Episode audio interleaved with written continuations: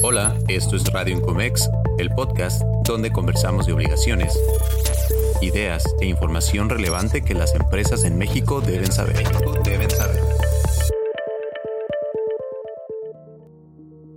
Hola, te doy la bienvenida a Radio Incomex, podcast de análisis y entrevistas sobre comercio exterior, finanzas y recursos humanos. Mi nombre es Alberto Serrano, director de Ventuc, y hoy hablaremos sobre las principales tendencias en capital humano. Pero antes te invito a seguirnos en redes sociales como Incomex Nacional y a seguir este podcast en la plataforma de tu preferencia para que no te pierdas nuestro contenido. Este episodio es la primera de dos partes de una interesante plática que tuve con el licenciado Ulises Araiz. Él, además de haber sido presidente de Aritac, cuenta con amplia experiencia en temas de capital humano y ha laborado en diversas empresas como responsable de esta área. El mundo se ha revolucionado con el crecimiento e implantación de procesos, tecnología y sobre todo adaptarnos culturalmente a los cambios. Se han adoptado nuevas formas de trabajo a raíz de la pandemia, que fue un acelerador en la adopción y madurez de muchas empresas en hacer cambios y cuestionarse sobre las formas tradicionales de trabajo y cómo adoptar lo nuevo. Para la áreas de capital humano ha sido un desafío, primero que nada, en incorporar los cambios laborales, fiscales y de cumplimiento, además de adoptar las nuevas formas de trabajo para poder ser competitivos en este gran mercado.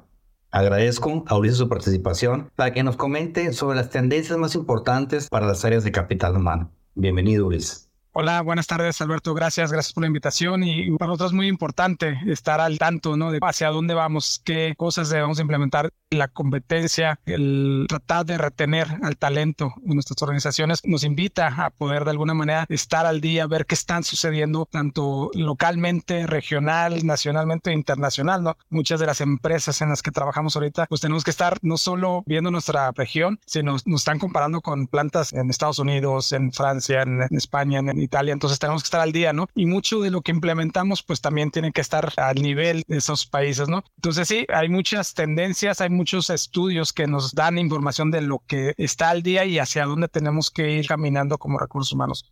Si quieres entramos en materia, algo que es una tendencia y tenemos que ir hacia allá es la parte de automatización de los sistemas de recursos humanos tú eres un experto en eso, pero es una tendencia que ya tiene más de 20 años que ha cambiado la forma que administramos recursos humanos. Antes pues, teníamos todo un ejército de recursos humanos que hacía desde la captura, toda la parte de táctica o de transaccional de recursos humanos. Ahora muchas empresas han adoptado las medidas de automatización, nuevos sistemas, pero aún así va más para allá. Hay muchas empresas que están diseñando nuevos sistemas, nuevos productos para poder hacer de alguna manera más automatizado o de alguna manera tener un servicio tipo supermercado, ¿no? Donde el usuario pueda acceder accesar a sistemas de recursos humanos o pedir información de recursos humanos sin ya contactar a una persona atrás de un sistema puede pedir desde sus vacaciones, puede hacer su administración de talento. Entonces, todas las tendencias de automatización de recursos humanos nos pide la misma organización ser más creativos y también más productivos. Y en ese tema que tocaste, que es muy importante, porque, como dices tú, eso tiene más de 20 años. Normalmente vemos mucha resistencia al cambio, por un lado. Por otro lado, vemos que en algunas empresas, sobre todo en el área de México, son internacionales, como que no se incorpora la misma tecnología global Puede ser por muchas razones. México tiene una característica muy particular. Sin embargo, como que hay muchas formas de trabajo que no se han adoptado y dejan mucha creatividad a las áreas de capital humano. En algunas empresas a mí me toca verlos solos, ¿verdad? En ese sentido, ¿cuál ha sido el reto?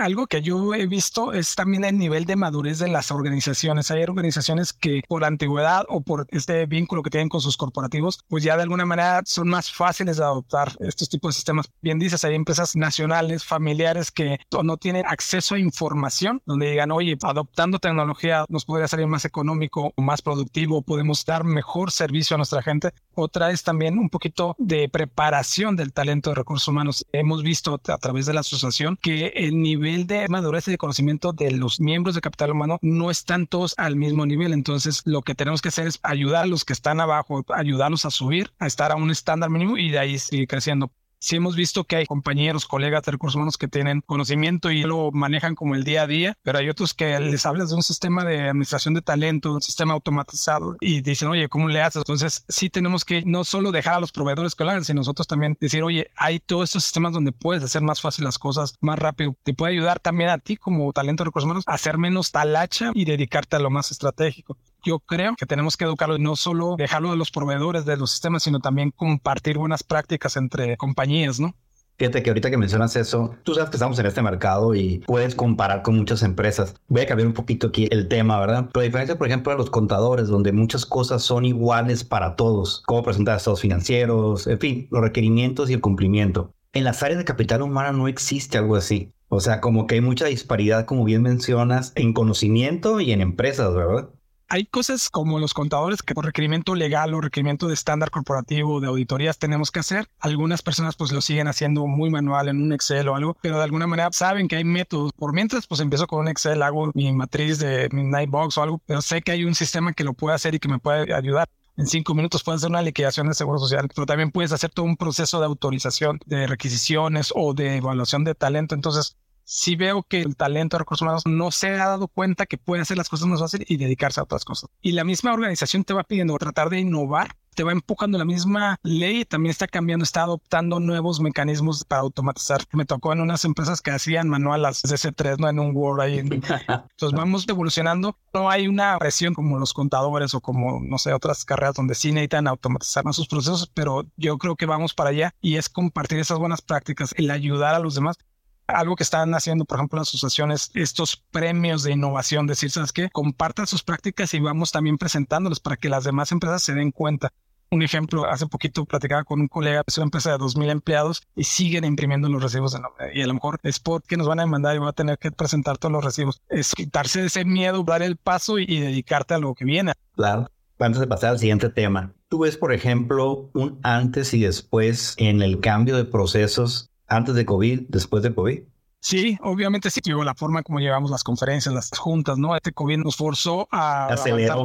aceleró 10 años, ¿no? 20 años, lo que a lo mejor nos iba a tardar más. Y las empresas están buscando por lo mismo. No hay talento, estamos peleándonos por la gente. Entonces, obviamente, pues si no tengo a, no sé, a 5, 6, 7 personas que tenía antes en el departamento, pues tengo que innovar, tengo que buscar la forma de hacer lo que hacía con 7 personas, pero a lo mejor con 5 hay muchas opciones de tecnología. También hay muchas nuevas tendencias. Digo, esta parte del chat GPT va a forzar a tener que usar la tecnología porque si no aprendes a usarla, pues va a venir alguien a reemplazar o a hacer la función más rápida, ¿no? Pero ahorita metes una función en el chat GPT, te hace una inscripción de puesto, te hace una estrategia de atracción de talento. Entonces tenemos que adaptarnos y acelerar los procesos de cómo implementar ese tipo de tecnologías en las empresas. Hoy un comentario muy importante y hablábamos de que inteligencia artificial no viene a sustituir a gente, más bien bien es la gente que sea utilizada la inteligencia artificial va a sustituir a las personas que no se actualicen. Correcto. Y yo creo que esta generación que estamos ahorita trabajando, pues tuvimos que aprender a usar una computadora. A lo mejor ahorita las generaciones más jóvenes, pues ya, ya la traían, ¿no? Ya Pero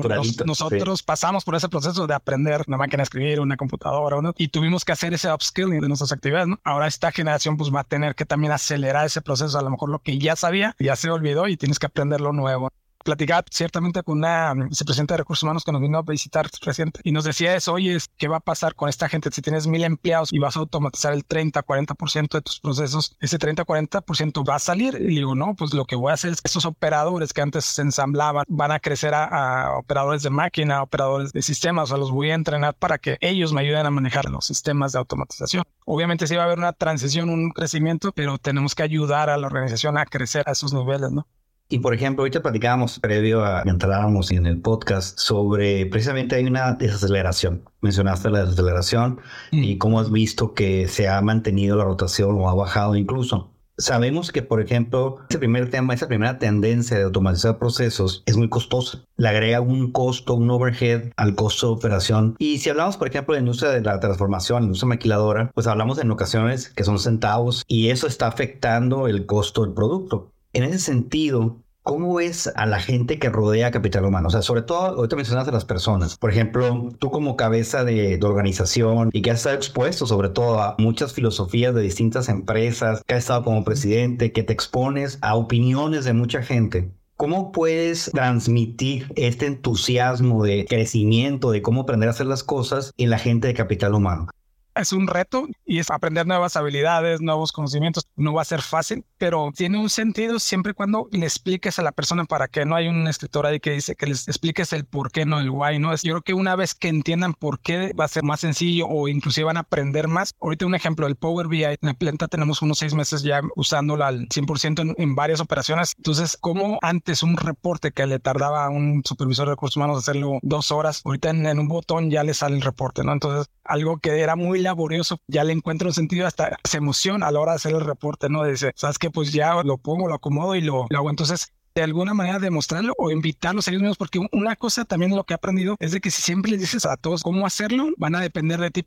La otra es ponerles el reto, oye, automatízame este reporte o hazme esta nueva función, este formato. Les pones esos retos y es la forma que se van adaptando porque de alguna manera ya lo traen, le empiezan a encontrar sentido. Oye, sí me acuerdo cuando jugaba Mario Bros, tenía que ir por el caminito y agarrar moneditas y, lograr por la meta, pues aplicaron el trabajo. Entonces esa parte yo pienso de alguna manera sencillo para convencerlos Obviamente no todos en el nivel de conocimiento y tenemos que trabajar en esa parte de crear los ambientes, ¿no? Porque también me dicen, oye, pues vamos a implementar esto y todo, pero no tengo una buena computadora, no tengo el sistema, entonces vamos a facilitar o a crear esos ambientes donde ellos puedan poner implementar. Así es, que haya congruencia correcta. Oye, y la última digo sobre este tema. Tú, por ejemplo, que has vivido muchas experiencias, porque no nada más una, muchas en este mercado, ¿a quién ves más leal en una empresa? ¿Al colaborador que crece utilizando tecnología y que la tiene la tecnología o al que hace el trabajo manual. O sea, en Excel es como bien dijiste. Digo, te lo comento porque es algo que medimos y cuando una empresa adopta tecnología y elimina procesos que no le agregan valor a las áreas de capital humano, sobre todo, tú vuelve más leal a la empresa porque tiene una comunicación más directa. ¿Qué pasa con el resto del personal? en cuestión de lealtad o de retención, yo pienso que la misma gente nos dice, nos lo dicen en encuestas de empleados, o sea, es que yo quiero quedarme tanto tiempo como me sienta que me estoy desarrollando.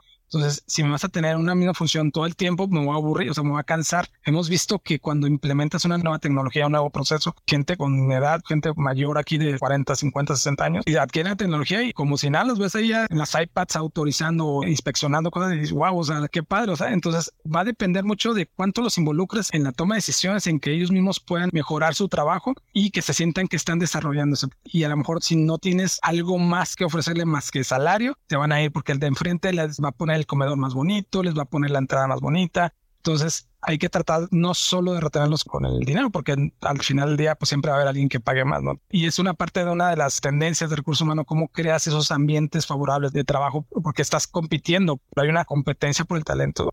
En mi punto de vista, y lo he visto porque lo he visto en personas de producción, si los invitas y son parte de la solución o de la creación de nuevas ideas, se enganchan y ahí se quedan contigo. Y va muy de la mano con la segunda tendencia que mencionabas, ¿verdad? El, enfoque en el bienestar de los empleados. Como que esa parte, ¿verdad? Esa transición a la siguiente. Pero fíjate qué tan importante es esto del bienestar. Pero en muchas estrategias que yo, por ejemplo, me toca ver a mí o analizar con algunos clientes, como que muchas de esas estrategias son globales, son generalizadas. Oye, te pago el bono de y para todos igual. Y con condiciones como que vienes, no vienes, haces, no haces, y esos son mis condicionantes. Entonces, ¿tú crees que a futuro, obviamente pasando por los procesos de automatización y utilizando herramientas y todo eso, crees que se va a individualizar la gestión de capital humano? Sí, lo tenemos que hacer. Yo, hemos encontrado y lo hemos visto en toda esta parte del salario emocional. Todo eso nos dice que a una persona no le engancha lo mismo. Si le pagas un seguro de gastos médicos a un joven de 23, 24 años, a lo mejor va a decir, oye, pues gracias, pero pues ahorita no lo voy a usar. A lo mejor en los próximos 20 años no voy a tener una necesidad, pero si me ofreces un paquete de estudio de inglés o de maestría, a lo mejor va a ser una realidad. El hablar primero de bienestar para los empleados, pues es primero crear esos ambientes, ¿no? Pero cómo creas un ambiente donde la persona también tenga la facilidad de poder descansar, poder tener un grupo de trabajo donde pueda solucionar los problemas, inclusive que se pueda desconectar. Ese va a ser el reto y crear esos ambientes, pero también educar a los colaboradores de que también se desconecten, porque hay compañeros que quieren sobresalir, que quieren trabajar y no se desconectan, están ahí todas las 10, 11 de la noche y como que lo traen ya en su chip. Entonces, esa es la primera parte en cuanto a crear esos ambientes saludables, sanos, y la segunda es lo que comentas, esa parte de los beneficios que ofreces, no solo el pago, pero también otros beneficios que a lo mejor tengan un impacto, a lo mejor que tengan ese acceso a actividades deportivas donde se puedan distraer y adaptar un poquito más, ya sea la edad o el tipo de cosas que ellos estén buscando, ¿no? Muchas empresas ya tienen un programa flexible de hasta de horario ahí para maternidad, para los padres, todo eso. Entonces se ha estado adaptando esos nuevos beneficios para nuestra gente, ¿no? Otra cosa que nos frena mucho a veces en México, la cuestión de impuestos, ¿no? A veces que le quieres dar algo más, pero el gobierno te quita el 30, 40%. Entonces, buscar cosas creativas que no solo sean monetarios, sino también a través de algún beneficio, alguna especie que también pueda ser beneficiosa para el empleado, ¿no? La Organización Internacional del Trabajo hizo una encuesta con los países donde el balance de vida personal laboral es el menos bueno y México encabeza los cinco primeros con un 69.1%. Entonces está en, el nivel más alto de los países que están en, la organización. Y pues se nota aquí, ¿verdad? O sea, ese balance como que no se logra, ¿verdad? Entonces el reto sí es importante. En el tema del bienestar sí se nos complica mucho, como dices tú. Por un lado, el tema laboral, fiscal, por un lado. Sin embargo, creo que también la falta de personal, o sea, lo que es la rotación, el ausentismo, pues hace que nos enfoquemos en que el producto salga muchas veces y pues sabes que lo demás se va quedando atrás, ¿verdad?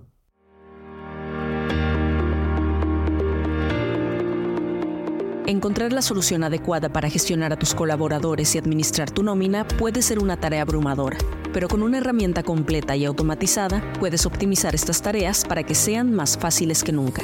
En Ventuc contamos con soluciones que mejoran tu trabajo de la mano de la tecnología. Visita ventucnomina.com o búscanos en redes sociales como Ventuc Nómina. Sigue disfrutando del episodio.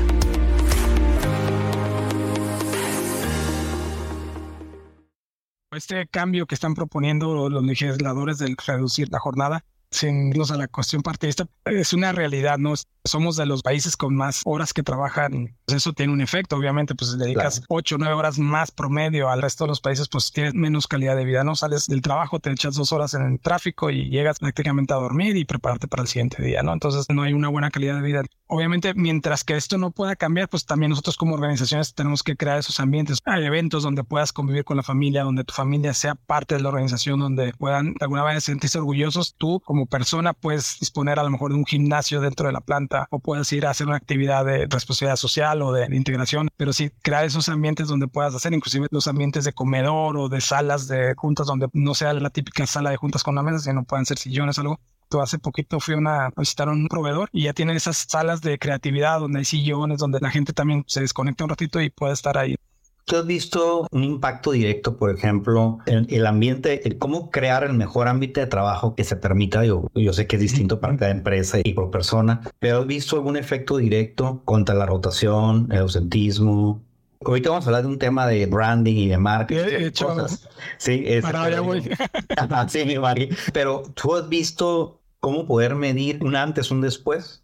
Sí, definitivamente ayuda muchísimo implementar todo lo que es la propuesta de valor del empleado. Es básicamente qué ofreces a tu empleado y cómo construyes una marca alrededor de esa propuesta obviamente habla de salario, habla de desarrollo, habla parte de sentirte orgulloso de la organización a la que perteneces y también que hay un sistema de camaradería. Entonces, esta parte del employee branding es una tendencia que debemos de trabajar y hemos visto muy buenos ejemplos aquí en la ciudad de empresas líderes que han trabajado en su employee branding y obviamente sí ayuda y es la parte de la propuesta de valor empleado que te ayuda a atraer, a desarrollar y a retener a tu talento sí te ayuda a tener una marca empleadora, una marca fuerte donde la gente dice, oye, pues yo le entro, sé que es una empresa con buena reputación que ayuda a crecer a los empleados, que tiene planes de desarrollo todo eso. Entonces, construir este employee branding es bien importante. Creas ese employee branding no solo hacia el cliente, hacia afuera, sino hacia adentro con tus empleados lo vemos con empresas de manufactura reconocidas que cuando sabes que abren una vacante, pues tienen un porcentaje más de gente que, quiere trabajar ahí, un porcentaje más de gente que no se quiere salir de ahí. Entonces sí, sí es importante trabajar en esta parte del branding, ¿no? Para atraer y retener. Y lo ves en rotación. Hay una encuesta, vemos el nivel de rotación de las plantas contra el tipo de empresas y obviamente sabemos que las empresas grandes pues tienen un rango de rotación más bajo que el resto. Y hablabas tú ahorita de una empresa que tiene 16% de rotación y si la vas y analizas sus datos, qué tanto trabaja en su branding, en sus estrategias, a lo mejor es bajo, pues entonces si empiezas a implementar ese tipo de acciones de crear un buen ambiente de trabajo, automatizar algunos procesos, trabajar más con la gente, obviamente su rotación va a ir eh, poco a poco bajando, no va a ser de la noche a la mañana tiene que ser genuina y tiene que estar alineada. Hay empresas que vimos que era mucha publicidad, pero realmente no trabajaban hacia adentro, sino nada más era como publicidad hacia afuera y vendes imagen como empresa, pero la misma gente te lo va a contestar en una encuesta. Siguiendo con el tema del branding, lo entiendo y es algo que a las empresas les cuesta mucho trabajar porque pues es tu marca y cómo vas a hablar o cómo van a hablar de ti. Sin embargo, cuando llegas al punto donde falta personal en la zona, vamos a pensar que tienes controlada la rotación pero te falta personal. Y ahorita que hay empresas de todo tipo, las que están en una recesión o los que les va a tocar la recesión porque ya viene en Estados Unidos una recesión. Y algunas otras que aunque exista rotación en Estados Unidos, siguen creciendo y siguen invirtiendo. Sí. Entonces, fuera de los diferenciadores muchas veces de atracción, como es el sueldo, prestaciones, transporte, comedor, guardería, seguros y todo este tipo de cosas que se ofrecen para atraer a gente, ¿cómo le haces para que no se vayan? Porque al final de cuentas hay una realidad de rotación, ¿sí? O sea, existe la rotación mínima, chiquita, mediana, grande, dependiendo de la industria o lo que sea, pero existe la rotación. Entonces, digo, y entiendo que no puede estar cero, ¿verdad? Pero, ¿cómo trabajas en este proceso? Porque, digo, yo sé que tiene muchos recursos limitados. Otra vez vuelvo al tema de que las áreas de capital humano y de gestión de capital humano están limitadas en el sentido de que en lo que adoptas una nueva reforma laboral ya tienes que que no te vayan a gente. Entonces, es complicado. Digo, ¿cómo malabarías el que quiera quedarme en la empresa? Pues la atrás vi un post en LinkedIn de que decía que le culpan a recursos humanos de la rotación y realmente la rotación la originamos todos, desde el liderazgo, salario. Entonces, primero, cómo desarrolla a tus líderes para que traten bien a tu gente, a tus jefes de grupo, cómo creas esos ambientes, pero también tiene que ser genuino porque tu reputación va de boca en boca, ¿no? Entonces, una buena reputación tanto te ayuda a que la gente diga, ay, en esa empresa se trabaja a gusto, si te abres a la tecnología y creas esos ambientes donde la empresa pueda comentar cuestiones en sus redes sociales, en su LinkedIn, entonces eso también te ayuda a crear un branding como empresa porque no solo es tu esfuerzo como organización, sino también lo que los empleados te ayuden a comunicar tanto te puede ayudar o también te puede afectar si no lo haces de manera correcta. Entonces, sí, esa parte del Facebook, del LinkedIn, del Instagram, todo eso ayuda a crear Muchas veces como empresa creas programas donde publicas la foto o les mandas la foto para que publique el día de la comunidad o el día de la actividad de reconocimiento. Entonces todo eso pues va creando una sensación de pertenencia, ¿no? De que estás trabajando en una empresa donde formas parte de un equipo como dices, es mala variar, ¿no? Acá tengo que hacer la nómina y acá tengo que asegurar que se haga la evaluación de desempeño, pero si vas conectando los puntos y los sistemas de recursos humanos hablan sobre eso, tienes que conectar todo, tienes que hacer un buen staffing, tienes que pagar una buena prestación, tienes que tener un programa de desarrollo, programa de seguridad, que sea una empresa segura, aunque sea el producto más difícil o más peligroso. Hablábamos aquí en nuestro ejemplo nuestros compañeros de Toyota que hacen carros, pero tienen un producto que te asegura que es un producto de calidad que no te vas a accidentar y al contrario, pues venden ese orgullo, ¿no? De trabajar en una de las mejores plantas armadoras, ¿no? vas proyectando desde el uniforme. O sea, yo veía gente que se siente bien orgullosa de la camiseta o de la chamarra o de lo que le das, ¿no? Casi casi te lo exige. Al principio le das una bata para los primeros días, pero ya te están peleando la bata con su nombre. Y lo que te decía en la parte de la otra tendencia, que es desarrollo a tu gente, cómo preparas a tu grupo para que sea creativo, que implemente cuestiones de innovación a tu equipo de liderazgo, cómo mantienes esa comunicación, porque bien comentabas, hay empresas que les está afectando la crisis, algunas están haciendo recortes, entonces cómo esa comunicación a todos los niveles y de la gerencia hacia los empleados es muy importante para mantenerlos enganchados, mantenerlos que no se te vayan tenía un ejemplo, un presidente de una compañía que nos mandaba mensajes y te enganchaba, o sea, decías, no, pues yo le entro. En una ocasión le pidieron a sus empleados que descansaran un día a la semana sin pago, ¿no? Durante como seis meses, ¿no? Pues decías, ok, pues le vamos a entrar porque obviamente conviene cuidar mi trabajo. Ahora me toca aportar, pero a lo mejor cuando yo tenga una necesidad de algún permiso o algo, también la organización va a estar ahí para apoyarme, ¿no? Entonces es parte de, Claro, tiene que ser recíproco, ¿verdad? Y otra vez hablamos de la congruencia, desde arriba hasta el colaborador, ¿verdad? Y con todas esas iniciativas que normalmente se hacen.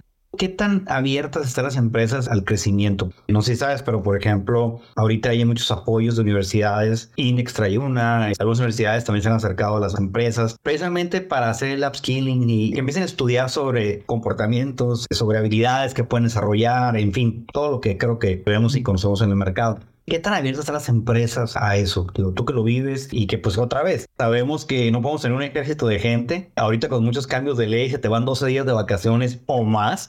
sí.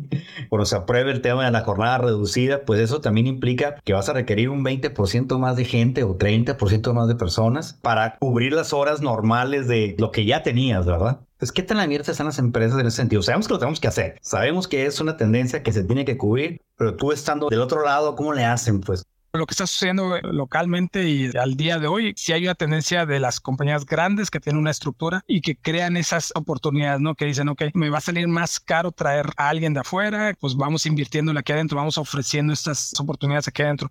Hay empresas que tienen esas metas, sabes que el 50% de mis vacantes las tienen que ocupar personal de adentro hay toda esta tendencia de la administración de talento donde a través de los Nightbox vas revisando tu talento y vas viendo cuál es tu talento, alto talento y a lo mejor cuáles son las macadas del succession planning, o sea, cuáles son las necesidades que vas a tener en los próximos años, cómo te preparas para tener ese pipeline de tu gente, ese flujo de gente para crecer hacia futuros y hacer un plan, sabes que en finanzas o en ingeniería voy a tener falta de talento y si no preparo ahorita a alguien, se me va esta persona que es muy importante, que si lo pierdo, se me va el conocimiento, pues una de dos, o lo retengo a esta persona para que me dure más años o empiezo a trabajar ya en alguien para que me, ayude, ¿no? Esa es la realidad, ¿no? Sí hay empresas que así lo están haciendo y hay otras empresas que creo que lo están haciendo a fuerza, ¿no? Porque como dices, no hay talento. Tengo, no sé, 10 personas autorizadas y dos, una se va a ir por maternidad porque la nueva política de la empresa dice que se va a ir seis meses de maternidad y hay otra persona que tiene tres años y ya con la nueva política se va a ir 24 días.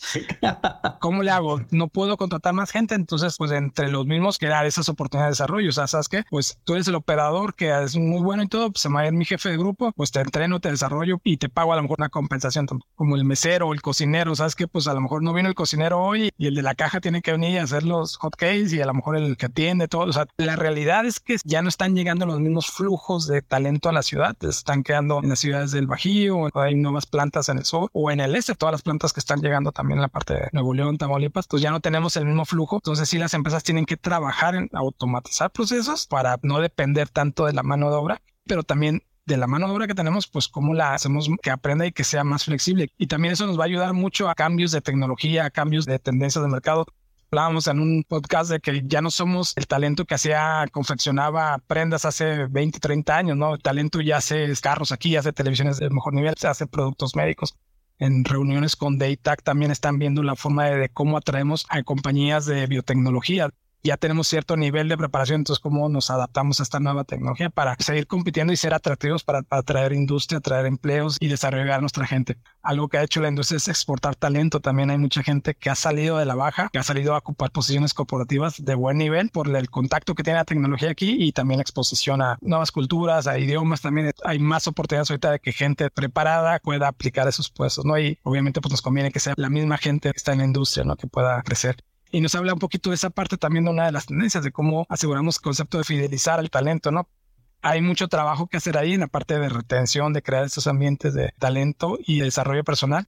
Una de las tendencias hablaba también esto de crear grupos de desarrollo tipo internacional, de que no solo la persona sea el, no sé, el gerente de recursos humanos de una planta, sino tal, a lo mejor sea el especialista en compensaciones para todo el grupo, ¿no? O sea, crear esas experiencias, crear grupos diversos, ¿no? Que no solo sean puros gringos que estén en Estados Unidos, sino también que haya una combinación de talento de todas las naciones, que haya equidad de género, diversidad de origen, de creencias, todo eso. Fíjate que hace unos días tú estuviste como moderador de un grupo muy interesante de profesionales en el área de capital humano y que están en Estados Unidos y se presentaron tres personas eh, muy, muy brillantes y creo que fue muy bueno los comentarios, ¿verdad? Cómo crecieron, cómo son fieles a la camiseta, porque pues crecieron y se movieron y ya están en Estados Unidos ya con trabajos en corporativo. Ya de ellos depende no nada más la operación en México, sino otro tipo de operaciones, incluyendo la operación americana, ¿verdad? Y creo que fue muy interesante el conocer las experiencias de lo que vivieron. Y sobre todo que a todas eran mujeres. o sea, digo, un poco más complejo, ¿verdad? Por la diferencia que hay, ¿verdad? Y lo sabemos que es algo que se está trabajando mucho. Sin embargo, pues sigue habiendo eso, ¿verdad? Y era lo que buscamos, Alberto, era primero hablar de esa parte de la equidad. O sea, que la oportunidad no está limitada a los hombres las mujeres tienen una doble tarea de ser esposas, mamás, tienen que cuidar su casa y aparte del trabajo. Entonces, la idea de este foro era decir a las mujeres, ¿sabes qué? Va a costar, va a costar un poquito de trabajo, pero se puede. Hay chicas que lo están logrando y también decirle a todo el talento de recursos humanos, no importa si es hombre o mujer, hay oportunidades, prepárate, sigue trabajando en esas partes no sé si recuerdas, pero nadie nos habló de que aprendió a manejar el Excel o que aprendió algo de compensaciones. No, o sea, nos hablaban de competencias soft, ¿no? Nos hablaba de poner atención, escuchar, llegar a tiempo, aportar, prepararte para una presentación, conocer el negocio. Ser asertivo. Ajá, hacer asertivos, decir las cosas al tiempo cuando lo tienes que decir. Entonces, a mí me gustó mucho porque es cierto, o sea, nadie habló de que, ah, me tuve que preparar, estudiar 10 maestrías, 5 diplomados y todo para llegar a eso. No es cierto. Hay una frase ahí que decían de Seneca, ¿no? Que la suerte es una combinación de la preparación y la oportunidad, ¿no? Obviamente, si no estás preparado y te llega la oportunidad, pues no vas a tener mucha suerte, ¿no? Entonces, las tres, esos tres ejemplos, personas preparadas que buscaron, que trabajaron y a lo mejor les tocó la suerte que alguien las ayudara, las promoviera porque estaban preparadas y estaban listas. Hemos visto talento de recursos humanos y de las plantas que han crecido a puestos corporativos del nivel vicepresidencia y yo creo que eso cierra un poquito el, tema, las cuatro tendencias que mencionábamos ahorita, ¿verdad? El bienestar de las personas, o sea, porque hay gente que vio y lo cuidaron para que llegara a ese nivel tan alto. El que sean talento global, es decir, tienen la cultura, vamos a decir, mexicana e incluso ya ahorita americana y pueden vivir y convivir, pueden identificarse con las dos formas de trabajo, están casados con la marca, ¿Por qué? Porque han ido subiendo, y creo que alguien lo mencionó por ahí, iban subiendo en puestos, había oportunidades y ahorita pues ya están en un nivel que es envidiable en el sentido de la posición que tienen, ¿verdad? Y, me da mucho gusto. Quizás pudieran haber tenido en su momento todas las habilidades completas, porque las fueron desarrollando, las fueron aprendiendo, como bien dijiste ahorita, soft por un lado, y aprendieron otras duras, ¿verdad? Que se utilizan ya en distintos niveles de la organización. Y pues obviamente la fidelización, ¿verdad? De que, pues, o sea, lo cuidaron, lo fueron preparando y están en esas posiciones. Y yo creo que son ejemplos a seguir de lo que hacen las empresas y cómo lo tratamos de traducir. No ha cambiado mucho de hace 20 años para acá lo estamos aprendiendo, ¿verdad? Otra vez y creo que se da y se da y tenemos que, ahorita con la tecnología, pues apoyar un poquito más. Quise dejar los últimos dos temas que son de tecnología para no mezclarlo con todo el desarrollo de personal. Creo que es muy importante como empresa cómo somos atractivos en el mercado, qué es lo que tenemos que hacer y creo que todo esto pues es muy importante que las empresas le pongan atención y que realmente estén pendientes de las personas. Vuelvo al tema otra vez de que creo yo que en el futuro con la ayuda de la tecnología se va a individualizar la gestión de capital humano. Lo que tú tienes como requerimiento, necesidad de vida es distinto a un millennial, es distinto a un centennial, es distinto a una generación Z. Entonces todos tenemos distintos requerimientos de vida en nuestra etapa de vida donde estamos y creo que debemos de poder ya identificar qué requerimientos tiene cada persona y cómo lo vamos a apoyar. Nosotros lo vemos, por ejemplo, cuando incorporamos tecnología en las empresas, vemos, por ejemplo, que si tenemos una aplicación donde el colaborador solicita vacaciones, permisos, incapacidades y todo eso, sin necesidad de ir al departamento de recursos humanos, perder una hora en lo que me hacen firmar cinco hojas, a ver si me van a autorizar y luego me avisan y perdí tres días, ya el problema ya lo tengo, ¿verdad? Mejor renuncio y me voy. Bien dijiste, enseguida me pagan un peso más, aparte me dan el bono de contratación y pues no pasa nada. Sí, digo, son realidades que también vemos, ¿verdad? Entonces creo que es muy importante esa parte. Llegamos al final de esta primera parte de la conversación que tuvimos con Ulises Araiza. Muchas gracias por habernos acompañado.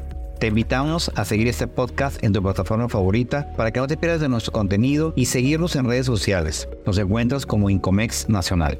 Mi nombre es Alberto Serrano, director de Ventuc. Nos escuchamos pronto.